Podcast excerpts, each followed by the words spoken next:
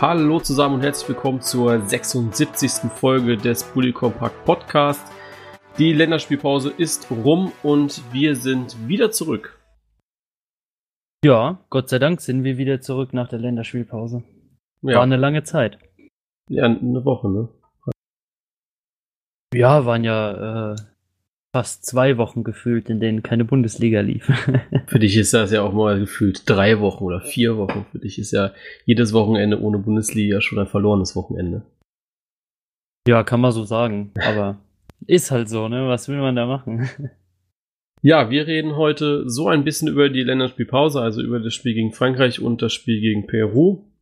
Das, die waren ja so mehr oder weniger erfolgreich. Und danach schwenken wir wieder rum zur Bundesliga und reden über den anstehenden dritten Spieltag in der Bundesliga. Ich glaube, da ist auch wieder einiges drin in der Folge. Und ja, denke, wir starten einfach mal bei diesem neuen Modus, bei diesem neuen Turnier bei der UEFA Nations League. ja, bei dem noch keiner so wirklich verstanden hat, um was es da geht, ne? Ja, es geht darum, dass sich, also zumindest die, die äh, Mannschaften aus der Division A können sich ja für die Europameisterschaft qua- qualifizieren. Ja, das wissen wir jetzt, weil wir uns damit auseinandergesetzt haben. Aber so, ich habe mit vielen Leuten drüber geredet ähm, und ganz viele kennen weder das System, wie das Ganze abläuft, noch warum das jetzt einen anderen Namen hat. Für die ist es einfach immer noch Länderspiel, Freundschaftsspiel oder so irgendwas. Äh, also so wirklich durchgesetzt hat sich der Name noch nicht so. Ja, was ich allerdings schade finde, weil ich finde, diese Nations League nimmt so ein bisschen diese Langeweile in der Länderspielpause. Klar, es ist, es ist äh, ja, Freundschaftsspiel vielleicht für einige, für andere ist es Geldmacherei. Für mich ist es einfach, ja, bessere Gegner. Wir spielen gegen Frankreich, wir spielen gegen die Niederlande. Ähm, das sind auf jeden Fall schon mal gegen die Niederlande sechs Punkte. Ähm, für die ist das wahrscheinlich auch der einzige Strohhalm, um sich für die Europameisterschaft zu qualifizieren. Ja. Ich, ich, mir macht es auch so ein bisschen traurig, dass sich damit keiner auseinandersetzt. Also ich habe jetzt gesehen, äh, dass ein paar Kollegen auf Instagram einfach das Video von der UEFA genommen haben, das auf Play gedrückt haben und dann es nochmal selbst mit eigenen Worten ja versucht haben zu erklären. Am Ende waren es allerdings dieselben Worte, die auch die UEFA genommen hat oder der DFB in den Erklärvideos. Also eigentlich ist es ein sehr, sehr klarer und nachvollziehbarer Modus, finde ich. Ja. Ja, man muss sich halt, wie gesagt, einfach mal ähm, damit ein bisschen auseinandersetzen und dem Ganzen vielleicht auch ein bisschen eine Chance geben und nicht immer so kontra allem Neuen sein, was der DFB und die UEFA da einführen. Ja, denke ich auch. Also es fällt mir auch so ein bisschen auf im, im Stimmungsbild zur Nations League. Viele sagen einfach, ja, das ist, äh, ist halt neuer, neue Geldmacherei. Wobei, ganz ehrlich, Geldmacherei für den DFB, das spiegelt sich dann ja auch wieder im Amateurbereich wieder. Das geht ja auch manchmal auch, äh, ja, kommt das ja auch uns zugute, ne? Ja, eben. Also demnach, dem Ganzen vielleicht einfach mal eine Chance geben. Wird schon seine Vorteile für uns haben. Genau. Es hatte schon einen Vorteil. Wir haben ein schönes Spiel gegen Frankreich gesehen. Hätten wir beide so nicht erwartet, glaube ich. Oder weiß ich, weil ich ja die letzte Folge bei der letzten Folge dabei war. Ähm, und wir haben ja was an, wir haben ja was deutlich an. Ja, ich war auch dabei. ne, wir hatten ja was anderes erwartet. Also wir haben schon gedacht, das wird so. Äh, wie hat, wie wurde Thomas Hitzelsberger jetzt für den Spruch des Jahres nominiert? Äh, dass wir uns wie die Mit-30er hinten, äh, wie hinten reinstellen und warten, äh, irgendwie was zu kriegen, keine Ahnung. Aber ich habe schon gedacht, es wird ein bisschen defensiver noch. Ja, ich habe auch gedacht, man geht da, ähm, ja, ich hätte wirklich ein bisschen mehr Angst drin erwartet. Ähm, Gerade nachdem, wie sich die Spieler auch im Nachhinein äh, geäußert hatten, hat es mich sehr überrascht, dass man doch ähm, ja so selbstbewusst aufgetreten ist. Ähm, natürlich war es ein Spiel, in dem sie ähm, abgewartet haben. Ähm, Gerade auch, wie das Publikum reagiert, denke ich, war ein ganz großes Thema bei den Spielern. Aber man hat es echt gut gemacht, man hat sich sehr gut präsentiert ähm, und hat auch im Verlauf des Spiels gemerkt, dass sehr viel Selbstbewusstsein zurückgekommen ist in diesen 90 Minuten. Ja, also sehe ich ähnlich. Ähm, man hat, man hat gut gespielt, keine Frage. Defensiv stand man sehr gut und man hatte auch zum Schluss nochmal seine Chancen. Ich denke, hätte man das mit 1-0 gewonnen, dann wäre das okay gewesen, glaube ich. Da hätten Ja, sich die natürlich, Franzosen auch nicht also- beschweren dürfen. Nee, auf gar keinen Fall. Also nach der, nach der zweiten Halbzeit, ähm, ja, wäre es schon eher verdient gewesen, wenn Deutschland als Sieger vom Platz gegangen wäre. Ich auch. Ja, was hat uns das gezeigt? Ähm, wie war nach dem Spiel denn so deine Zuversicht für Peru? Hast du da gedacht, okay, das wird jetzt wirklich unser innerer, innerer HSV, wir können da mal richtig aufspielen und hast du dann schon so ein bisschen gedacht, okay, das, was wir in der Folge gesagt haben, könnte jetzt aufs Peru-Spiel eher nicht zutreffen. Ich habe da so ein bisschen ähm, die Max-Eberl-Taktik angewendet, also wirklich von Spiel zu Spiel gedacht. Ähm, also ich habe mir, äh, bis das Spiel Frankreich gelaufen war, da wirklich gar keine ähm, Gedanken gemacht über das Spiel gegen Peru, war dann aber da auch schon wieder so ein bisschen zwiegespalten. Also ich bin schon jemand, der gerne mal alle Möglichkeiten so durchgeht und ähm, habe da auch teilweise drüber nachgedacht, was ist, wenn es jetzt da in die Hose geht? Stehst du dann wieder ganz blöd da und ähm, was, was macht es mit der Nationalmannschaft, ähm, wenn du jetzt gegen Peru zum Beispiel verloren oder unentschieden gespielt hättest? Ähm, ich hätte jetzt nicht gedacht, dass es ein 8-0 wird, aber ich hätte schon gedacht, dass man ähm, ja nach dem Auftreten gegen Frankreich da 3-4-0 souverän rausgeht und nicht, dass es nochmal ähm, ja, mit so einer Hektik startet, würde ich mal sagen. Ja, also ich fand Peru war dann wieder so ein bisschen rückschrittig. Ähm, ja, die, die Schwierigkeiten, die du im Frankreich-Spiel gesehen hast, nach vorne haben sich dann gegen Peru eine Mannschaft, wo du sagen kannst, okay, da müsste man ein bisschen befreiter, ein bisschen leichter in die, äh, äh, ja, ins Offensivspiel reinkommen. Das haben sie irgendwie nicht geschafft, leider. Und das fand ich ein bisschen schade. Aber ansonsten, ja, äh, war es so ein bisschen die, die Mannschaft wieder äh, von der Weltmeisterschaft. Außer, dass man halt gewonnen hat, ne? Dank eines späten Ja, das, das, das war mein, mein Bedenken, nachdem ich so drüber nachgedacht habe, dass das Selbstbewusstsein nach Frankreich jetzt sich so wieder aufbaut, dass man es vielleicht doch zu leicht nimmt, wenn man sieht, äh, im, wenn man im ersten Spiel nach dem WM aussieht, ah ja, es klappt ja doch noch wie früher. Ähm, dass man es dann doch wieder vielleicht ein Stück zu leicht nimmt. Ich denke, das haben sie auch getan. Ähm, Natürlich hattest du die Chancen, die hundertprozentigen, die halt nicht gemacht wurden. Ähm, aber ich denke, nachdem es 0-1 stand, wird sich schon der ein oder andere da so ein bisschen Gedanken drüber gemacht haben, dass man da doch nochmal kämpfen muss. Ja, wir haben bei beiden Spielen einen Joshua Kimmich auf der 6 gesehen. Wir haben beim zweiten Spiel einen Nico Schulz von Anfang an gesehen. Ansonsten haben wir jetzt keine Änderung wirklich betrachten können. Äh, außer dass man in der Viererkette wirklich mit vier Innenverteidigern ja fast gespielt hat gegen Frankreich. Und ja, im zweiten Spiel kam halt Nico Schulz dazu. Ja, erstmal zu Kimmich, wie fandest du ihn auf der Sechserposition? Ist ja was vollkommen anderes, hat damals zwar mal Sechser gespielt, aber ja, ganz ehrlich, ähm, ich weiß gar nicht, irgendein Torhüter war ja auch mal Stürmer, den würde ich jetzt auch nicht unbedingt in den Sturm stellen. Ja, ich, ich denke immer, ähm, ein Spieler kann sich an, an viel gewöhnen, solange man ihm die Zeit gibt und das System so dankbar ist, dass er ähm, da auch ankommen kann. Ich denke, Kimmich ist ein sehr ähm, ja, ambivalenter Spieler, der sehr viel spielen kann, ähm, den du auf sehr vielen Positionen auch sehr unterschiedlich einsetzen kannst. Ähm, wenn er das jetzt häufiger spielt und sich die Mannschaft darum festigt, ähm, sehe ich da eher kein Problem, dass er der auf dem Sechser seine Sache hervorragend machen wird. Ja, denke ich auch. Also ich finde, er gefiel mir auch ein bisschen besser als Sechser als als Rechtsverteidiger. Ähm, er hat seine Sache ein bisschen besser gemacht. Als Rechtsverteidiger ist er immer so ein bisschen stümperhaft nach vorne und als Sechser hat er wirklich viel Ruhe reingebracht, hatte viele Ballkontakte, konnte viel spielen. Hat mir ein bisschen besser gefallen, muss ich sagen. Und ja, als Rechtsverteidiger, wie gesagt, ist er ein bisschen stümperhaft immer nach vorne, hat dann das Verteidigen oftmals vergessen, äh, ist bei der Nationalmannschaft auch was anderes als bei den Bayern, weil bei den Bayern, da ist dann wirklich einer, der ihn dann, äh, wo wenn er ihn überläuft, dass dann wirklich einer auch hinten bleibt mit. Das war bei der Nationalmannschaft eben nicht der Fall, aber das ist jetzt, ja, als Sechser hat er mir ganz gut gefallen eigentlich.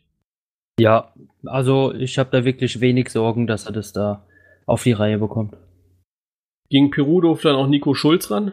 Hat uns ja auch so ein bisschen den Sieg gerettet mit seinem, ich sag mal, sehr, sehr glücklichen Tor. Ja, also ich glaube nicht, dass er den, man sagt ja immer, den wollte er so machen. Ich glaube nicht, dass er den so machen wollte. Ja, vielleicht hätte der Torwart da rausgucken wollen, keine Ahnung. nee, aber ähm, ja, sind immer so ganz schöne Randgeschichten, ähm, wenn du da als Debütant dann dein erstes Tor gleich machst und dann auch noch so ein wichtiges, würde ich mal sagen. Ähm, das auch gerade für die Moral von den Jungs, denke ich, sehr entscheidend war, dass man das Spiel dann doch noch gedreht hat. Ähm, ja, ich habe mich für ihn gefreut, ähm, auf jeden Fall. Aber ja, mir fällt es immer schwer, so eine Perspektive nach vorne zu legen. Ähm, ich hoffe einfach mal, dass er seine Einsatzzeiten dann noch bekommt und sich da auch ins System reinspielen kann. Bin ich auf jeden Fall gespannt, was aus ihm wird in der Nationalmannschaft. Oder auch aus den anderen beiden, aus äh, Tilo Kehrer und wer war das noch? Ah, äh, Kai Havertz natürlich. ja, die haben beide so wenig gespielt, deswegen ist mir da jetzt nicht sofort eingefallen. Bei Kehrer hatte ich eben nur im Kopf, dass er diese eine schöne Flanke gebracht hat, die dann von ich weiß gar nicht, ich glaube Ginter. Kann das sein, dass er sich mal da vorne rumgetrieben hat, äh, die dann da vor, zur Seite geköpft wurde. Ähm, ja. Gut. Äh, ja, ich weiß gerade nicht, welche Spielszene du da beschreiben nee, ich, möchtest. es war eine gute Szene, die ich von Kehra im, im Kopf hatte. Ich glaube, bei 20 Spielminuten äh, kann da auch gar nicht so viel zusammenkommen. So, was kam noch in Bezug auf die Nationalmannschaft auf? All die Vorwürfe äh, in Richtung Reinhard Grindel, dass das Spiel ja gegen Peru, äh, erstmal ging es natürlich um die Anstoßzeit, 2045 in äh, Sinsheim ist schon extrem spät. War auch für mich so ein bisschen die Hürde zu sagen, okay, vielleicht fahre ich da auch eher nicht hin. Ja, also selbes, für mich auf jeden Fall. Selbes gilt für die Partie gegen Frankreich, also ähm, ich weiß nicht, eine Dreiviertelstunde früher oder auch eine Stunde früher hätte, glaube ich, niemanden wehgetan. Und nee. Also ja. ich habe mich auch da sehr drüber geärgert. Ähm, Sinsheim ist ja von uns beiden jetzt nicht so weit weg. Ja. Ähm, Wäre auf jeden Fall mal was gewesen, wo man hätte hinfahren können. Ähm, wenn das jetzt aber unter der Woche oder sonntags abends ist, ähm, man morgens um spätestens 7.30 Uhr, 8 Uhr mal auf der Arbeit sein muss, ähm, Nee, also das, das möchte ich mir dann auch nicht antun, dass ich mich da durch den nächsten Tag quälen muss, nur weil ich einmal irgendwie erst um ein, zwei Uhr nachts dann heimkomme, weil das Spiel halt erst um 9 Uhr anfängt. Ähm, ich finde es relativ schade, ähm, weil ich denke, da werden viele, ähm, ja, Familien auch gerne hingefahren oder so. Oder auch äh, Leute, die halt einfach früher noch arbeiten, also noch früher arbeiten müssen ähm, als 8 Uhr oder so denke ich, sollte man schon wieder ein bisschen mehr danach schauen, dass es vielleicht wirklich spätestens halb neun angepfiffen wird oder so. Sehe ich. Eh ähm, ich war am Montag beim öffentlichen Training von der TSG, habe mir das mal angeschaut, habe dann auch mit ein paar Leuten gesprochen gehabt und da waren noch ein paar dabei, die dann auch in Sinsheim waren beim Spiel gegen Peru und die haben gesagt, das Stadion war trotzdem gut gefüllt. Ich glaube auch ausverkauft. Ähm, Stimmung war auch okay. Aber klar, auch für die war diese späte Anschlusszeit auf jeden Fall ein Manko. Und äh, auch ein paar Kinder, die da waren, die waren auch ein bisschen traurig, weil ich meine, gerade so äh, nach Sinsheim kommt ja auch nicht jedes Jahr ein Länderspiel, ne? Ja, eben. Also es ist eine Region, die eigentlich äh, wenig abgedeckt wird mit Länderspielen. Ähm, dass man da dann halt wirklich mal nachschaut, dass es äh, wieder zur Familiensache wird, wie Fußball ja immer vom DFB ja. umworben wird. Ja, und dann gab es ja noch die Vorwürfe wieder in Richtung Reinhard Grindel, äh, dass ja das Spiel eigentlich in Frankfurt hätte stattfinden sollen. Allerdings hat man es aus Angst, anscheinend aus Angst vor den Frankfurter Ultras, in äh, nach Sinsheim verlegt. Intern datiert war es immer Richtung Sinsheim, aber intern äh, soll man ja, hat man ja freie Wahl, wo man spielt.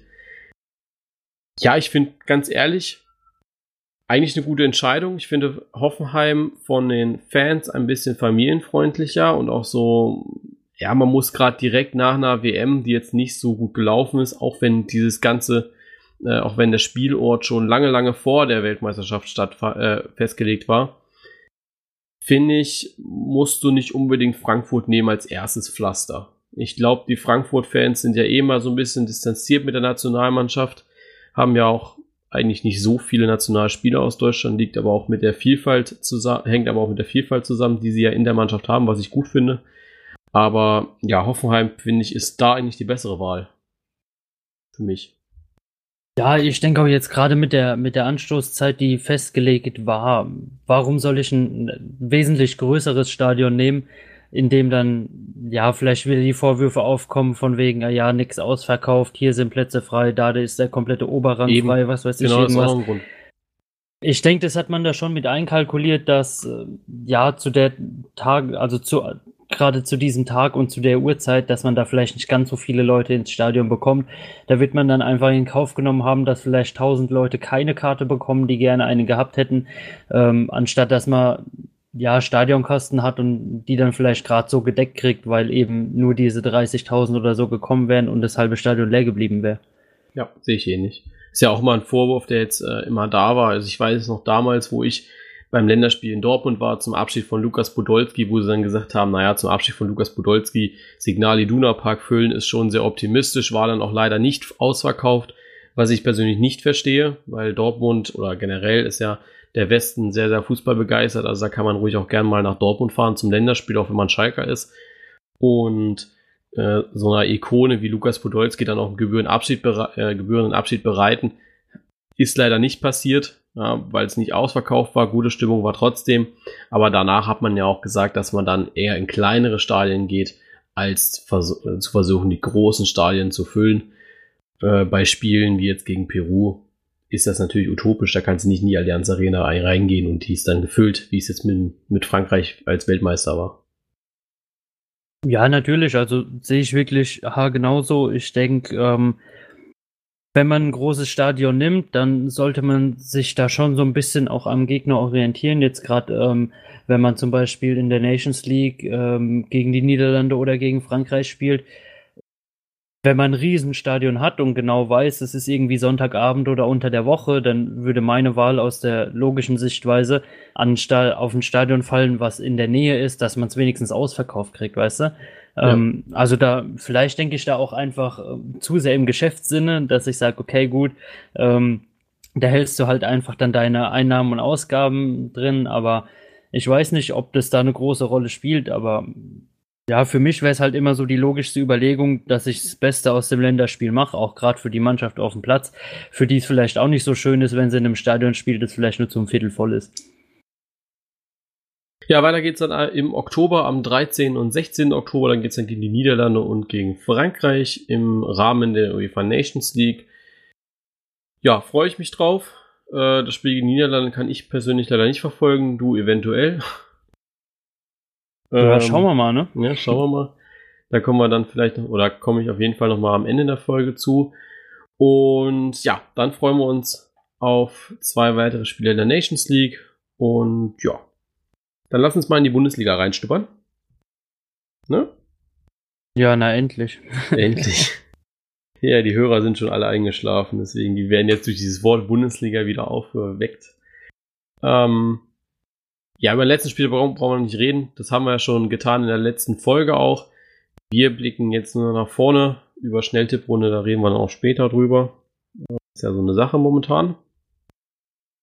Die ich Ja, übrigens auch verloren habe, ja. diese Länderspielpausen, Schnelltipprunde habe ich auch verloren. Ja, ich hatte volle Punktzahl, ne? Ja, Ja. ja. Ach, Ist ja, bei zwei Spielen ja auch schön. nicht so schwer, ne? Ist bei zwei Spielen ja jetzt auch nicht so schwer. Ja, ich möchte jetzt nichts sagen, ja, bei neun Spielen oder so kriegen wir es auch nicht geschissen, weil wir vier Punkte zu machen. So, Freitag geht's wieder mal los mit Borussia Dortmund. Ähm, diesmal müssen sie gegen Eintracht Frankfurt ran. Ja, sind jetzt beides nicht so die Mannschaften, die den äh, ja, tollsten Start hatten eigentlich. Dortmund, äh, guter Start am ersten Spieltag, danach ein Unentschieden gegen Hannover, Frankfurt, äh, erstes Spiel gewonnen, zweites Spiel weiß ich gerade gar nicht. Nur den zweiten Spieltag parallel aufmachen, da haben sie verloren gegen Werder. ja, stimmt. Mir mal beide Spieltage aufmachen, damit ich noch so lange her jetzt schon. Ja, du musst schon fast in der Historie nachgucken. Ja. genau, so, dann haben wir das jetzt hier. Und hier, nee, jetzt habe ich bei beiden der zweite Spieltag. Jetzt unterschiedliche? Jetzt habe ich unterschiedliche. Perfekt. Ja, was erwartest du für Freitag? Dortmund, Frankfurt. Ähm, ja, was soll ich da groß erwarten? nee, ich bin ähm, ja so ein bisschen zwiegespalten. Ich hoffe, dass man trotz den Fehlern, die beide Mannschaften da so ein bisschen drin hatten, über die ja auch schon geredet wurde, nicht nur von uns, ähm, dass man da trotzdem versucht, sein Spiel umzusetzen. Also ich denke gerade Dortmund-Frankfurt, ähm, ja, ist für mich eigentlich schon eine Partie, auf die ich mich immer wieder freue. Warum auch immer. nee. ist mir gerade nur so aufgegangen. Nee, ähm, ich freue mich einfach drauf, weil beide Mannschaften für mich einen komplett anderen Spielstil haben und ich bei beiden Mannschaften nicht so das Gefühl habe, dass die sich zu sehr aufeinander einstellen. Ja, ich glaube, Frankfurt, ne, beziehungsweise Dortmund wird so äh, ihr eigenes Ding machen wollen wieder was auch immer Lucien Favre da in seinem Köpfchen auf, ausgetüftelt hat für das Spiel gegen Frankfurt. Ich glaube, er wird sich relativ wenig auf Frankfurt im Speziellen vorbereitet haben, sondern will seinen eigenen Spielstil wieder ja, in die Mannschaft reinbringen. Und denke, dass ihm das auch gelingen wird. Bei Frankfurt bin ich gespannt, ob sie es jetzt schaffen, auch ja nochmal Konstanz reinzubringen, nochmal ein bisschen ja, vielleicht dieses letzte Stück Arbeit, was ihm vielleicht nochmal in Bremen gefehlt hat, dieses letzte, äh, letzte Quäntchen Glück, äh, nochmal in die Mannschaft reinzubringen. Glaube te oder tendiere eher aber für zu Borussia Dortmund. Ja, Tendenz hätte ich jetzt noch gar nicht rausgehauen, weil dann verrate ich ja wieder meine ganzen Scheiß-Tipps, ne? ja, aber ich bin da voll bei dir. Ich denke, äh, Favre wird sich da auf jeden Fall wieder irgendeinen Kniff einfallen lassen, aber ja, wie du schon gesagt hast, Frankfurt ähm, hat jetzt auch seine eigene Spielkultur mit ihrer Konstanz mit reinkriegen und die äh, Zweikämpfe und die ja Stärke da wieder mit auf, den Platz bringen. Ja, ich möchte nicht sagen, dann ist man ebenirdisch, ähm, aber auf jeden Fall bekommt man da in Dortmund dann größere Probleme, wenn Frankfurt sich findet. Äh, Paco Alsacer, ist er für dich ein Kandidat für Freitag oder denkst du, dass es jetzt trotz Länderspielpause immer noch ein bisschen früh ist oder vielleicht auch, ich weiß jetzt nicht, ich kann Lucien Favre da schlecht einschätzen, den kennst du besser. Wie geht er da mit Neuzugängen um? Lässt er sie er, oder führt er sie langsam ran mit Kurzeinsätzen in die Mannschaft, gerade wenn die so spät kommen im Transferfenster? Oder ist das eher einer, der dann auch sagt, okay, du springst ins kalte Wasser und äh, spielst jetzt 75 Minuten gegen Frankfurt am Freitag? Ähm, ja, ich kann mir bei Favre beides so ein bisschen vorstellen. Habe ich äh, zu Gladbacher Zeiten beides von ihm öfter gesehen, ähm, dass er einfach Leute in, ins kalte Wasser geschmissen hat, entweder mit einer anderen Position oder komplett mit dem Startelfdebüt ähm, hat er die einfach hingestellt und hat gesagt, ja, hier mach mal, im Training hast du mich überzeugt. Ist echt meistens gut gegangen. Gab aber auch Situationen, wo er einfach die Leute sich hat rantasten lassen ähm, an die Position, an die Formation, an den Spielstil, ähm, den er der Mannschaft eingeprägt hatte. Ich habe mich jetzt mit, mit äh, Alsacer ein bisschen wenig auseinandergesetzt, um zu wissen, in welchen ähm, ja, in welcher taktischen Ausrichtung oder so er alles spielen kann oder gespielt hat. Ich denke aber, wenn er auf, ja, wenn er für Favre in das System passt und ähm, seine Sache im Training gut macht, dann ist es ja beides möglich. Er könnte ihn zu Anfang an einfach reinhauen oder er bringt ihn halt nach 70 Minuten. Ähm, ja, ich, mir fällt es da auch schwer, Favre wirklich da zu durchschauen. Favre ist ja jetzt auch kein Trainer, der dafür bekannt ist, äh, ja, vorauszusehende Entscheidungen zu treffen, ne? Ja, kann man so sagen.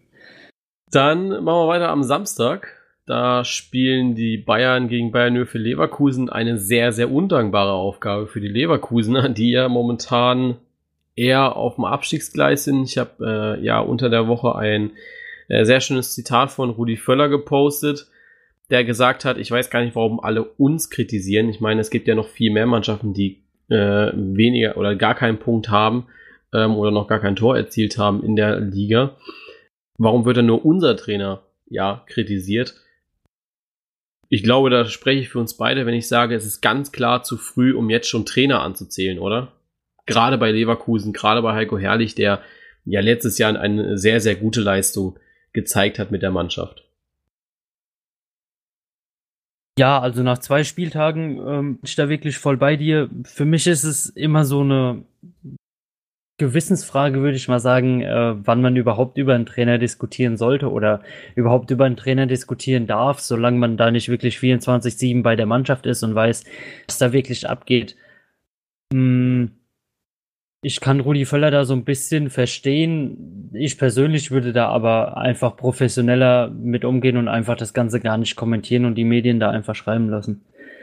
Weil so macht man es wieder nur mm. selber zum Thema im Verein. Nee, also ich finde das schon, finde das schon besser, wenn du das kommentierst. Wenn du ganz klar sagst, also klar, du kannst dich damit auch mega in die Pfanne hauen, jetzt lass ihn nochmal zwei oder drei Spiele verlieren, dann steht Leverkusen auch mit dem Rücken zur Wand und muss dann eventuell auch mal reagieren. Ähm, ist ja so wie bei Schalke vor zwei Jahren, wo sie mit Markus Weinziel, äh, haben sie ja sechs Spiele verloren, glaube ich, und erst im siebten konnten sie gewinnen. Man hat dann trotzdem bis zum Ende der Saison an Markus Weinziel festgehalten, glaube ich. Widersprich mir, wenn es falsch ist. Aber ich glaube nicht. Boah, ich möchte jetzt nicht widersprechen, dann habt ihr die Scheiße am Schuh, weißt du? ähm, aber nee, dieselbe, äh, die, dieselbe Situation gab es ja schon mal in der Bundesliga. Und ich glaube, klar kannst du dich ja mega in die Pfanne hauen, wenn er ihn dann nach fünf oder sechs Spieltagen entlässt. Und dann sagt man ja, nach dem zweiten haben sie aber noch das und das gesagt. Ist scheiße, klar, aber ich glaube, äh, dass Rudi Völler einer ist, der äh, sehr, sehr ungerne Trainer entlässt und jetzt auch gerade in äh, Hinblick auf Heiko Herrlich, die sind da schon, glaube ich, sehr gut miteinander. Deswegen glaube ich nicht, dass da irgendwas passiert und finde dieses Aufrichtige, warum kritisiert ihr immer unseren Trainer und warum geht ihr nicht mal in Richtung Tedesco, in Richtung Korkut ähm, und wer da noch alles unten steht. Ja? Also finde ich. Schickte Frage natürlich, gerade aus dem äh, genannt hast, äh, wenn er nach sechs Spieltagen Punkte hat, ähm, Rudi Völler das wieder, also da sagt nie dann immer wieder alles als Spiegel vorgehalten oder hätte ich einfach keinen Bock drauf. ja. Ja, das stimmt, da hast du recht. Ähm, ja, über die Bayern kann man eigentlich nicht viel sagen, ne? Die Bayern sind halt die Bayern. Also, wenn da un ähm, ja, sein mit Leverkusen. Äh, warte mal, ich höre dich gerade ganz schlecht, beziehungsweise immer nur total abgehakt. Ich weiß nicht, wie es bei dir ist. Ah. Ja, höre ich dich immer noch abgehakt. Hä? Warum? Jetzt, jetzt nicht mehr. Jetzt habe ich dich einmal komplett gehört gehabt. Jetzt hast du mich komplett gehört. Ja. Ja, jetzt, wo ich weiter vom Mikrofon weggegangen bin. okay, eben, eben gerade habe ich dich nämlich total abgehakt gehört gehabt. Nee, ich habe mich so nach vorne gesetzt gehabt, jetzt sitze ich wieder im Stuhl ganz gechillt. okay, gut. Äh, ja, dann bleib einfach so sitzen, ganz gechillt. Okay. Okay. Dann darfst du nochmal deinen äh, Kommentar zum FC Bayern nochmal loslassen. Ja, also für mich ist die Sache da ein bisschen klarer, wenn da kein außergewöhnlicher oder sehr besonderer Tag äh, vorbeikommt, dann wird es für Leverkusen da besonders schwer, irgendwas zu holen. Ja, denke ich auch. Bei den Bayern, wie gewohnt, schön viel Ruhe. Jetzt ist bald auch wieder Vasen, äh, Wiesen, Wiesen. So, ne? So, was ähm, kann ich den Kopf kosten, ne? ich weiß. äh, da ist bald schon wieder Wiesen. Ähm, ja, also mal schauen. Die sind da, glaube ich, alle sehr gut gelaunt und momentan, ja, gibt es ja auch keinen Grund, um äh, schlecht gelaunt zu sein. Man ist ja auch schon wieder an der Tabellenspitze. Nach dem, dem man am ersten Spieltag da diesen, sich diesen Fauxpas geleitet hat und nicht Erster war, glaube ich. Äh, oder war man nicht, da war ja Dortmund Erster. Hat man das ja jetzt wieder korrigiert. Ja, ich glaube, da hat schon äh, ganz München mit einer Kündigungswelle gerechnet, ne? Dann geht's weiter mit äh, RB Leipzig gegen Hannover 96. Ja, Leipzig, glaube, das wird ein solides Spiel. Hannover wird da bestimmt wieder versuchen, mal mit Henrik Wadern vielleicht mal von Anfang an, das würde ich gerne mal sehen, äh, ja, ein bisschen für Verwirrung zu sorgen. Ja, Hannover ist noch so ein bisschen in der Findungsphase, ne? Also für mich, denke ich, geht da noch einiges mehr in Hannover. Leipzig Ja, denke ich, kann sich auch noch steigern, aber ähm, ist da schon ganz gut drin. Für die gilt es jetzt einfach, äh, ihren Stil zu perfektionieren, ähm, das Ding einfach äh, routinemäßig äh, auf den Platz zu bringen und dann sollte da eigentlich eher weniger anbrennen. Ja, bei Leipzig muss man ja sagen, dass das erste Spiel, wo sie unter der Woche ja keine Europa League hatten, das war ja jetzt gegen, bevor, vor dem Spiel gegen Dortmund und vor dem Spiel gegen Düsseldorf war das ja immer, äh, dass sie Europa League spielen mussten. Das haben sie jetzt das erste Mal nicht. Ich bin gespannt, was sie da für eine, also durch diese längere Erholung, Stimmt, ja. was sie da jetzt auf den Platz bringen. Ich finde, man hat es gegen Düsseldorf auch schon wieder so ein bisschen gesehen, weil Ralf Rangnick ist ja auch äh, keiner, der ja wenig rotiert gehabt hat in den letzten Wochen. Äh, da war ja schon immer ja ein deutliches Personalkarussell im Gange. Hoffe, dass er jetzt vielleicht mal gegen Hannover, also für die nächsten Bundesligaspiele, mal so ein Stammpersonal hat, welches er auf den Platz bringt. Ja, ich denke, das wird er auf jeden Fall haben. Also ein Stammpersonal muss sich da, denke ich, schon rauskristallisieren irgendwann. Egal, ob man äh, die Euroleague dabei hat oder nicht. Aber ja, ich finde, zu viel Rotation tut einem Team nie wirklich gut, weil man sich da einfach nicht so findet. Ähm, die Kombination kann man zwar trotzdem einspielen, aber nicht so, wenn man immer seine, ich sag mal, acht, neun Akteure auf dem Platz hat, die wirklich ähm, Stamm spielen. Ich denke, da muss man das auf jeden Fall finden.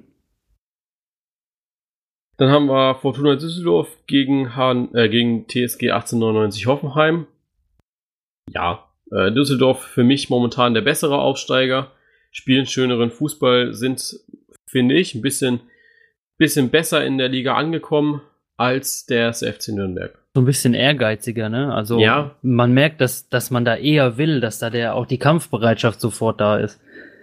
Ja, also ich finde, äh, es machen auch die Neuzugänge, finde ich. Also, wenn du siehst, Matthias Zimmermann, einer der besten in der Mannschaft, ähm, Gut, Rahman ist jetzt vielleicht, äh, fest verpflichtet worden. Also ja, es macht dieses Gesamtpaket stimmt bei Düsseldorf für mich mehr als äh, in Nürnberg.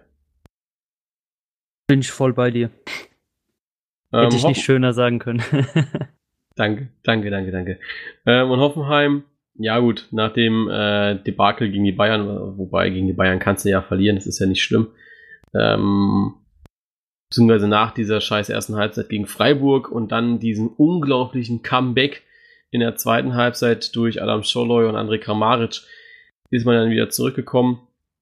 Ja, ich denke, die sind hungrig auf Düsseldorf und sind da voll konzentriert. Ja.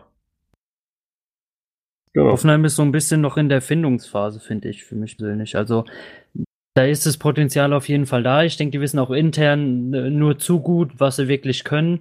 Die müssen es halt im Moment nur noch so ein bisschen auf den Platz bringen, über 90 Minuten, habe ich so ein bisschen das Gefühl.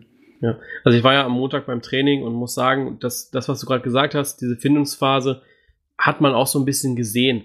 Also sie haben extrem viel an den Basics gearbeitet, wo es zusammen, äh, wo es damit zusammenging, wie komme ich zum Abschluss, das Zusammenspiel muss passen. Also die hatten da ihre zwei Trainingsgruppen, wo sie zum einen auch Standards trainiert haben, ja, und die andere Trainingsgruppe hatte in dem Moment einfach versucht, schnell sich durch eine Abwehrreihe durchzuspielen, äh, sich vorbeizuspielen und dann zum Abschluss zu kommen. Ähm, ja, das war jetzt nicht so erfolgreich, die Übung, muss man dazu sagen. Also ich glaube, das waren äh, Griffo Bittencourt, der Engländer von Arsenal, der jetzt zum Schluss noch kam. Ähm, wer war es noch? Weiß ich gar nicht. Ich glaube, Kramaric war es. Nee, Kramaric war ja auf Länderspielfahrt, äh, glaube ich. Weiß ich gar nicht, wer da noch stand. Ähm, auf jeden Fall fünf Leute und davon hat immer nur einer getroffen. Ist es nicht die Top-Ausbeute, weil man auch gegen den Ersatzkeeper gespielt hat, aber ja, man hat sehr viel an den Basics gearbeitet. Ja, ist denke ich auch Standard. Also gerade so, wenn du, wenn du jetzt sagst, ähm, du hast sehr viele neue erwähnt, äh, ist so ein bisschen wie in der Kreisliga, wenn, wenn zehn Leute aus deinem Team gehen, zehn neue kommen, und in den ersten zwei Trainings machst zum Aufwärmen freies Passspiel mit Namen rufen, dass dich einfach ein bisschen kennenlernst, weißt, was der ja. andere kann oder so. Ähm, Finde ich einerseits echt gut, dass man daran so intensiv arbeitet, andererseits ähm, ja, sollte man es jetzt schon ein bisschen schneller in den Griff bekommen, würde ich sagen, weil die Saison läuft. Ähm, du bist schnell mal acht, neun Punkte hinten dran, hinter einem direkten Konkurrenten oder so. Also da muss man sich jetzt schon dann die nächsten zwei Spieltage fangen, würde ich sagen. Ja, denke ich auch. Dann haben wir die Wundertüte Wolfsburg und die Wundertüte aus Berlin. Da wären wir dann schon äh, Platz 2 und 3. Ja? Mhm. Hätte man so, glaube ich, auch nicht erwartet. Nee.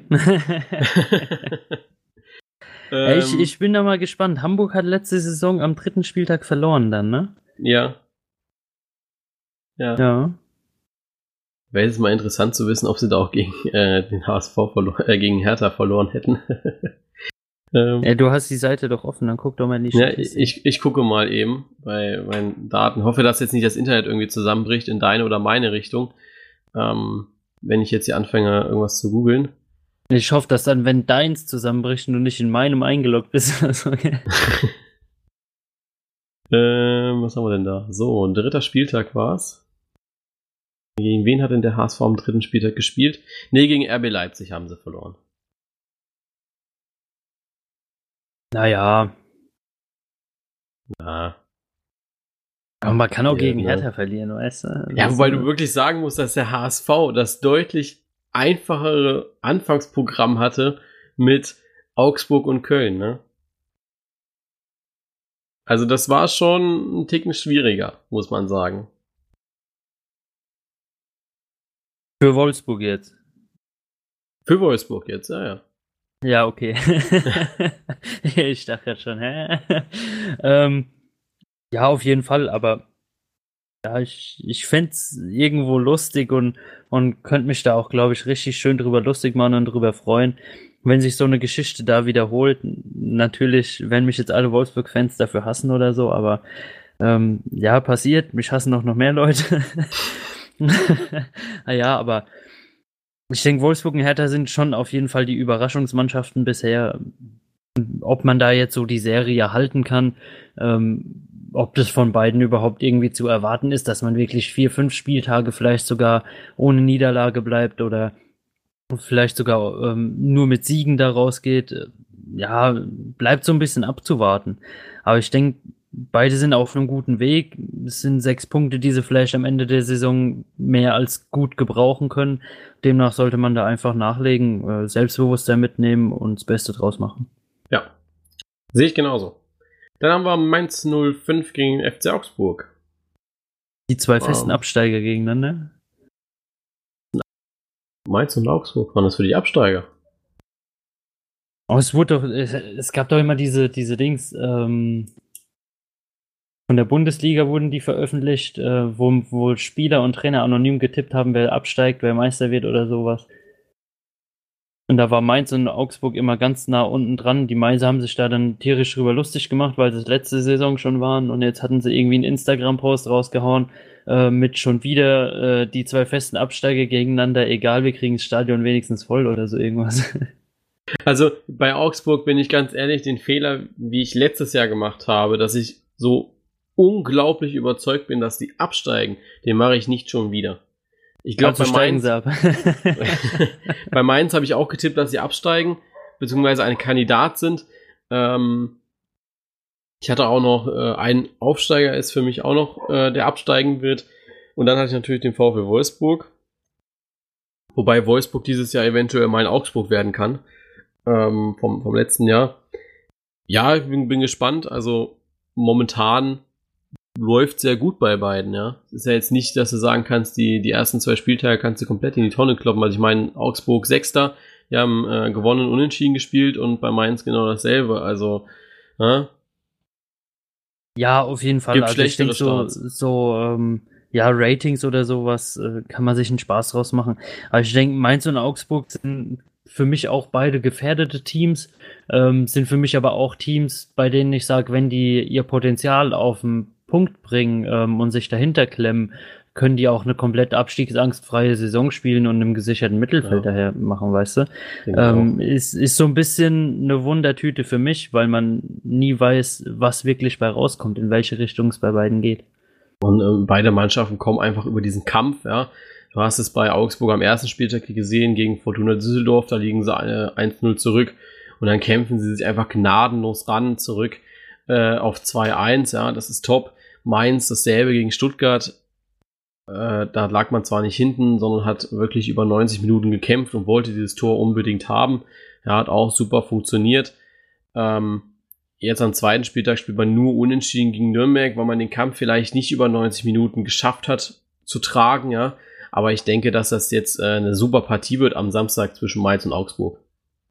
Denke ich auch, ja. Also ich denke, das ist ein Spiel, das kann in beide Richtungen gehen, auch wieder so ein bisschen. Es kann ähm, ja highlightloses 0-0 werden äh, oder du hast ein 4-3 oder so irgendwas. Also es ja. sind, sind, einfach Mannschaften, die Potenzial haben, ähm, die zu irgend, ja, irgendwas höherem fähig sind, sage ich mal in Anführungszeichen, ähm, wenn sie es an dem Tag wirklich wollen. Sehe ich auch so. Dann haben wir Samstagabend noch Borussia Mönchengladbach gegen Schalke 04. Ja, ähm, die, die Über-Gladbacher, ja. Nachdem man jetzt gegen Augsburg nicht so über war, aber gegen, äh, am, am ersten Spieltag gegen Leverkusen doch schon gezeigt hat, was man kann. Denkst du, dass man das jetzt wieder gegen Schalke abruft?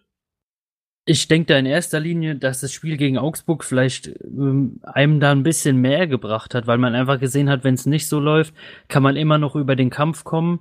Man braucht nicht äh, immer die Übermannschaft zu sein, wie du gesagt hast. Man muss nicht immer das Spielgeschehen bestimmen, äh, um am Ende vielleicht dann mit einem Punkt oder sogar mit einem äh, Dreier nach Hause zu gehen. Ich denke, das hat den Köpfen viel gebracht. Äh, na, gegen Leverkusen natürlich hast du gesehen, dass die Mannschaft technisch auch sehr, sehr, sehr stark ist. Äh, das Potenzial auf jeden Fall abrufen kann, wenn sie Lust dazu hat. Ja, ich denke, gegen Schalke sollte man sich aber dennoch wieder vornehmen, einfach das eigene Spiel durchzuziehen und nicht über den Kampf zu kommen ja, ist erstens entspannter für meine Nerven. Zweitens ist es auch schon da für die Spieler. Also, ja, ich hoffe, dass man da einfach zu seiner Leverkusen-Form zurückfindet. Was denkst du, Player von Anfang an? Ja, auf jeden Fall. Also, für mich wäre die Zeit reif, äh, dass du von Anfang an bringst. Ähm, Lars Stindl ist jetzt wieder bei der Mannschaft. Ich glaube, seit vorgestern, für den wird's, denke ich, viel zu eng. Also, den würde ich erstmal noch schonen. Ähm, ja, wenn es nicht läuft, kannst du danach immer noch tauschen. Aber ich denke, Player ist auf jeden Fall ein Mann, den man für das Geld, das man gezahlt hatte, jetzt halt auch fordern sollte. Gut. Dann haben wir Sonntag. Und da geht's weiter mit Werder Bremen und dem ersten FC Nürnberg. Ja. ähm. ja. Ja, das ist jetzt schon wieder ein Spiel, wo es schwieriger ist, was dazu zu sagen. Ähm, Werder Bremen ja, am zweiten Spieltag mit ein bisschen Glück gegen Frankfurt, muss man ja mal so sagen. Ich meine, wenn man in der sechsten Minute der Nachspielzeit nochmal einen reinsetzt, ist das schon knapp. Ne? Ja, und vor allen Dingen in der Hinrunde, ja, also was soll ich ja. dazu sagen? Wer denn in der Hinrunde das, so. Hm. Das zeigt ja auch, dass die wirklich wollen. Die wollen von Anfang an drei Punkte haben, ja. Also gegen jeden Gegner. Und ich glaube, das äh, könnte entscheidend sein jetzt gegen Nürnberg die jetzt vielleicht noch nicht so überzeugt haben, die jetzt vielleicht sich auch in der Länderspielpause Gedanken gemacht haben, sich nochmal besser vorbereiten konnten auf Bremen und sagen, okay, wir wissen jetzt, wie wir Bremen eventuell schlagen können, aber Bremen weiß eben auch, wie sie kämpfen müssen, um drei Punkte mit nach Hause zu nehmen oder drei Punkte in Bremen zu lassen. Bin ich von der Einschätzung her echt voll bei dir. Also, ja, Bremen hat den, den Willen natürlich. Ähm, du brauchst aber gegen Nürnberg, denke ich, den Willen auch, weil wenn das Spiel für Nürnberg nicht so läuft, ist es immer noch eine Mannschaft, die sich auch sehr gerne mal hinten reinstellt oder ähm, wirklich über den Kampf kommt und dann wenigstens das 0-0 halten will. Also Nürnberg ist eine Mannschaft mit Moral. Bremen hat die jetzt bisher auch gezeigt. Ich denke, das könnte ein hartes Aussitzen werden. Ja. Also es wird ein sehr, sehr spannendes und äh, gutes Spiel, glaube ich, am Sonntag. Ja, ich, ich würde es mir wünschen, weil Sonntag ist immer so ein schöner Fußballtag. Da kann man ja. gemütlich Fußball gucken und muss nichts anderes machen. Genau. Dann haben wir noch das letzte Spiel an diesem Spieltag. Da geht's so vom äh, geht's für den VfB Stuttgart zum SC Freiburg. Christian Streich würde auch wieder an der Seitenlinie stehen, nachdem er das in den ersten beiden Spieltagen nicht getan hat. Wegen, ja, bekanntlich, ja, wegen Bandscheibenvorfall. Ähm, hoffen, dass es ihm jetzt wirklich wieder richtig gut geht, dass er da ein bisschen rumhampeln kann äh, so wie man ihn kennt. Ähm, und freue mich eigentlich auch, dass er wieder da ist. Es hat so ein bisschen gefehlt in den ersten beiden Spieltagen. Ja, natürlich. Ich denke, das ist mit die größte Identifikationsfigur, die die Bundesliga zu bieten hat. Ja, denke ich auch. Also ich glaube, weiß nicht, wenn man an Bundesliga denkt und sich wirklich aktiv damit beschäftigt, dann ist immer Christian Streich ist da, glaube ich, ganz, ganz vorne mit dabei. Ähm, der SC Freiburg ist ja auch der sympathischste Verein der Bundesliga. Ja? Mhm. Da gab es ja das Ranking zu. Ähm, ich war ein bisschen enttäuscht, dass der VfB wirklich so weit unten ist, das hätte ich nicht gedacht. Gladbach aber auch. Ja, Erfolg macht Feinde, ne? nee, es, es, ist halt, es ist halt einfach so, Freiburg, da kannst du nichts gegen haben, ja. Die sind einfach nett, die sind klein, das ist so. Ja, die haben, die ja. haben noch nie irgendwie irgendwem einen Titel versaut oder sonst Eben. irgendwas, weißt du? Ähm, also Großfeindschaften haben die sich nie gebildet, stimmt, ja. Ja, deswegen, also Freiburg, egal bei welchem Fußballfan, Viele verlieben sich nicht äh, in Freiburg, aber stecken sie sofort in die Friendzone, ja. Und dann ist es äh, eine schöne Sache, wenn man immer einen Kumpel hat, wo man hinfahren kann, der eben manchmal auch drei Punkte gibt, wenn man sie braucht. Ja, deswegen, also finde ich eigentlich äh, vollkommen nachvollziehbar. Ja. So, dann, äh, ja, was, äh, was erwartest du von Freiburg, beziehungsweise Stuttgart? Stuttgart ja ohne Punkt bisher und Freiburg auch ohne Punkt bisher, aber dafür hat Freiburg schon mal ein Tor. Stimmt, Stuttgart hat ja auch noch nicht mal ein Tor geschossen. Ja. Ey, da müssen die ja richtig liefern, würde ich mal sagen. Ne? Also für Stuttgart wird schon so langsam dann mal Zeit, ne? Ja, eben gerade haben wir bei Leverkusen gesagt, dass man nach dem zweiten Spiel noch kein Fazit ziehen kann, aber für Stuttgart wird es langsam mal Zeit, ne? Ja, du bist ja auch Stuttgart-Fan, nicht Leverkusen-Fan, ja. Ich habe mich aber auch für Leverkusen egal, aber dich muss ich unter Druck setzen. ich äh, ich fühle mich da nicht unter Druck gesetzt. Man punktet, wenn man punktet, ne? Es, ist, es kommt, wenn es kommen soll, ne? Ja. Ja, hat nee, das man ja Berlin damals auch gedacht, ne? nee, also es sollte, sollte jetzt doch schon so langsam. Also drei Punkte gegen Freiburg sollten jetzt vielleicht schon mal kommen. Auswärts ist jetzt nicht so die Glanzdisziplin vom VfB. Ähm, danach Gut, der, der vierte Spieltag wird es nicht gerade leichter, wenn man da gegen Fortuna Düsseldorf spielt. Ähm, ja, also mit dem Punkt wäre ich ehrlich gesagt zufrieden. Ne? Und einem Tor. Ja, aber selbst wenn es nicht klappt, ähm, finde ich, sollte man sich da jetzt nicht irgendwie großen Druck machen oder ja, so. Ich meine, wir, haben, wir haben den dritten Spieltag, ja. Also, ja, Mensch. Nee, also wirklich jetzt. Ähm, Gerade für Stuttgart, man ist ja nicht irgendwie da als Meisterkandidat reingegangen und braucht jetzt unbedingt äh, neun Punkte aus den ersten drei Spieltagen oder so irgendwas. Ähm, für mich ist es immer noch eine Mannschaft, die eine sehr gute Saison gespielt hat, wenn sie mit dem Abstieg nichts zu tun hatte. Ähm, und da sagen die ersten Spieltage gar nichts drüber aus, finde ich. Also für mich ja, das ist, ist der erste Blick auf die Tabelle, der was sagt, vielleicht nach dem siebten Spieltag oder so. Da kannst du, kannst du dich vielleicht so ein bisschen bis an die Winterpause ran orientieren.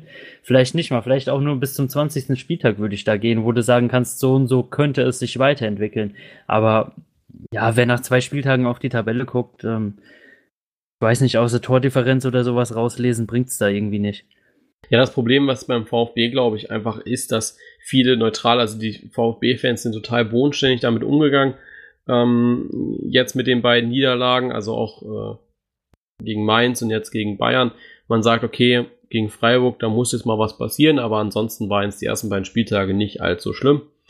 Ähm, ich glaube allerdings, dass gerade von der Außenwirkung bei anderen Fans, der VfB hat, äh, war Zweiter in der Rückrundentabelle letztes Jahr und das täuscht so ein bisschen. Die haben einfach eine einmalige Rückrunde gespielt, was bei Werder Bremen vor zwei Jahren genau dasselbe war. Ja, die haben eine super Rückrunde gespielt, ähm, haben sich äh, fast bis an die Europa League reingekämpft. Ist dann schade gewesen, dass es nicht dass sie sich nicht qualifiziert haben. Aber es abrufen konnten sie auch nicht direkt dann im, im neuen Jahr, ja. Und deswegen glaube ich, dass der VfB genau dasselbe Problem hat, dass viele von außen sagen, hier, rein für mich ist der VfB Europa League Kandidat, weil sie es in der Rückrunde geschafft haben. Aber jetzt zu sehen, dass Taifun Korku zum ersten Mal nicht mit seiner Nottaktik, sage ich mal, an den Mann geht, sondern wirklich selbst was aufbauen kann dass man das Entscheidende kann, ein Trainer auch mit der Mannschaft etwas selbst aufbauen und sie nicht nur retten. Und das muss man jetzt eben mit Typhoon Korkut finden irgendwie. Ja, ich finde, der entscheidende Punkt ist da eher so ein bisschen, hat der Trainer die Zeit, bis der Druck von außen zu groß wird, um mit der Mannschaft was aufzubauen. Weil eben, gerade wenn ein neuer Trainer kommt und Erfolg mit der Mannschaft hat, äh, sei es jetzt Taifun Korkut oder Lucien Favre damals, der Gladbach gerettet hat aus einer aussichtslosen Position, ähm, der Druck von außen wird sehr schnell sehr hoch. Ähm, die Erwartungen steigen immer mehr und irgendwann schwappt dieser Druck von außen auch ja, natürlich, äh, zu den Frage. Fans vom Verein über. Keine Frage. Ähm, und da denke ich, sollte man äh, Korkut einfach die Zeit geben. Ja. Ich meine, ähm, ja, welche Zeit hatte er denn bisher? Er hat da äh, Stuttgart übernommen, hat das Beste draus gemacht. Jetzt, wie gesagt, ähm, auch wenn die komplette Hinrunde irgendwie scheiße läuft, kann man immer dann noch eine gute Rückrunde spielen und ins Mittelfeld kommen. Demnach da vielleicht einfach mal die Zeit geben und auch der Mannschaft, äh, dass sie aufs System klarkommen. Denke ich auch. Also sehe ich, seh ich genauso. Ähm, bin gespannt. Also wenn jetzt, wenn jetzt die, die nächsten Spiele natürlich nicht abgrundtief schlecht werden, gehe ich da mit. Aber ansonsten, also ja, wenn die nächsten Spiele abgrundtief schlecht werden, dann muss man das vielleicht nochmal ein bisschen überdenken. Aber ansonsten gehe ich bei deiner Aussage voll mit. Ich denke, äh, auch Typhoon Korkut ist da ähm, ja schlau genug, dass er sieht, äh, wenn mein Spiel, wenn mein Spielprinzip nach fünf, sechs Tagen äh, überhaupt gar keinen Anklang findet, dass er dann sich für was anderes entscheidet. Ja. Also sollte man als Trainer zumindest haben, denke ich. Ja, er hat heute auch, oder ich, ich habe vorhin nur ein Interview gelesen gehabt, wo Korkut gesagt hatte, dass er auf jeden Fall, äh, dass, dass die beiden Stürmer Gomez und Gonzales noch ein bisschen Zeit brauchen, sich aufeinander einzustimmen. Ähm, auch wenn ich Gomez und Donis ein bisschen besser gefunden hätte, oder Donis zumindest auf links irgendwie außen. Äh, hoffe, dass er ihn da jetzt auch für Freiburg einplant. Ähm, ja, also sowas, äh, klar brauchst Zeit, gerade mit neuen Spielern, aber die Zeit hast du vielleicht aber auch gar nicht in der Bundesliga, ähm, weil so eng beieinander, wie immer alle sagen, ist es dann vielleicht aber auch nicht, ne? Ja. Also, äh, wenn er jetzt weiter nicht punktet, sind die Bayern schon mal weg. Ja, shit, ne? Also. Ja, Meister wirst du dann halt nicht mehr, ne? Äh, ja, ey, wenn du jetzt nicht an Bayern dran bist, dann kannst du auch direkt absteigen gehen. Ja, ne? eben. Deswegen. Ich würde mal gerne wieder Meister werden. Also Abstieg dieses Jahr und Meister nächstes Jahr. Das hat sich der ASV vielleicht auch gedacht letztes Jahr. Ja, vielleicht können die ja Meister werden. Ich weiß noch nicht. Oh, ich würde mir da unten gerade einen anderen Meister wünschen, lieber. In der zweiten Liga? Ja. Ja, wen denn? Ich finde, ähm, dass Darmstadt seine Sache ganz gut macht, äh, wobei ich da noch nicht so einig mit mir bin, ob es dem Verein so gut tun würde, jetzt direkt nochmal aufzusteigen. Äh, dass man da vielleicht eher ein bisschen Struktur mit reinbringt, aber ja, wäre vielleicht so aus auch meiner ähm, Wohnsicht und, und ja, meiner Sympathie so ein bisschen mein Favorit eher. Okay. Ähm, ja, gut, ich denke, dass äh, Kölner, glaube ich, noch sehr viel mitspielt. Würde mir aber auch Union Berlin wünschen. Auch, ja, natürlich. Also ähm, es wär, wären, wären auch alles Vereine, wo ich sagen würde, für ja. mich geht es da vollkommen klar. Ähm, der HSV kann da ruhig wieder aufsteigen, aber ich denke nicht, dass man da unbedingt Meister werden muss. Ja, ich bin, so bin mal gespannt. sind die mir nicht.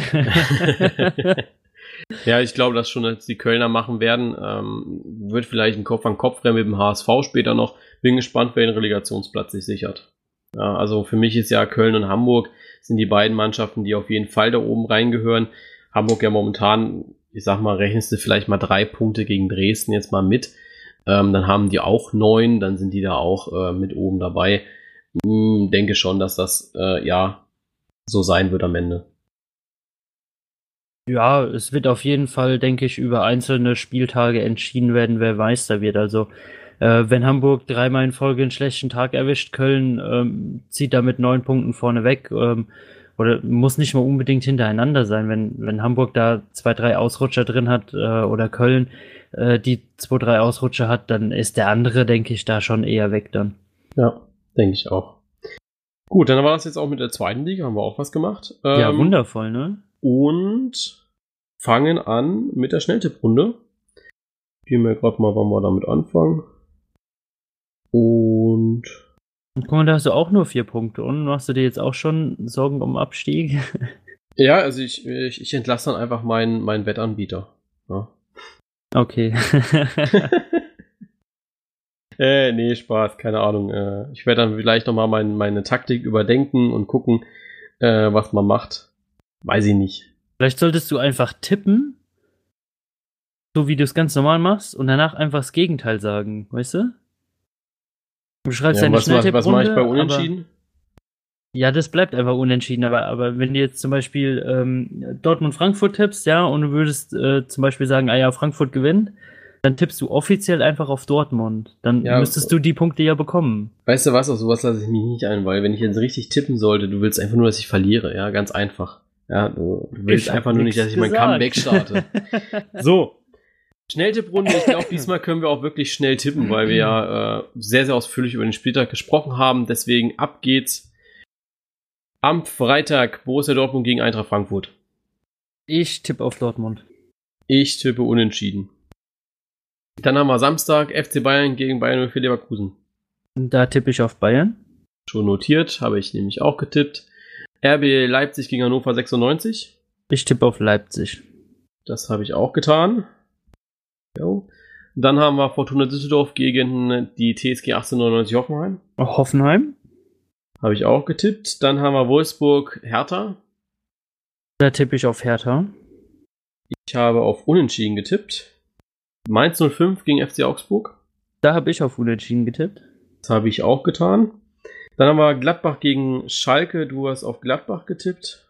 Ja. Und ich habe auf Schalke, ich habe auf Schalke getippt. Du, du hast dir gemerkt, dass du einfach nicht fragen brauchst, ne? Ja, bei dir sind es ja 102 Punkte bei Gladbach, ja? Ja, natürlich. Warum denn auch nicht? Ja, ich bin mal gespannt, wenn die dann mal gegen Bayern spielen müssen und ich dich danach einen Tipp frage. Wenn dann auch noch Gladbach, Natürlich kommt dann Gladbach. habe ich einen Punkt. Dann ich haben hatte in den letzten Jahren so viel Recht damit, dass, Glad dass ich auf Gladbach getippt hatte gegen Bayern. Werder Bremen gegen FC Nürnberg. Da habe ich wieder unentschieden getippt. Okay, ich habe auf Werder Bremen getippt.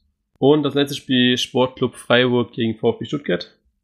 Da habe ich auf Stuttgart getippt. Das habe ich auch getan. Also dieser Spieltag wird vielleicht ein bisschen interessanter als der letzte, wo wir nur eine Partie hatten, die wir anders getippt haben. Ähm, Ja. Ja, gut, Ja. was haben wir jetzt anders? Eine, zwei, drei Stück. Vier. Vier. Ja, vier.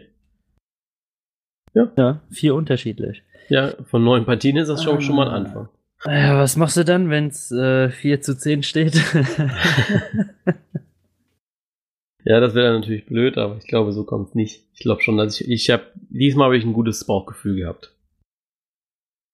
So, dann machen wir mal äh, Schluss mit der Folge und machen noch ein bisschen Werbung, nämlich für den Taktiker Fußballkongress. Da könnt ihr nämlich dran teilnehmen. Der ist am 13. Oktober in der Sporthochschule in Köln.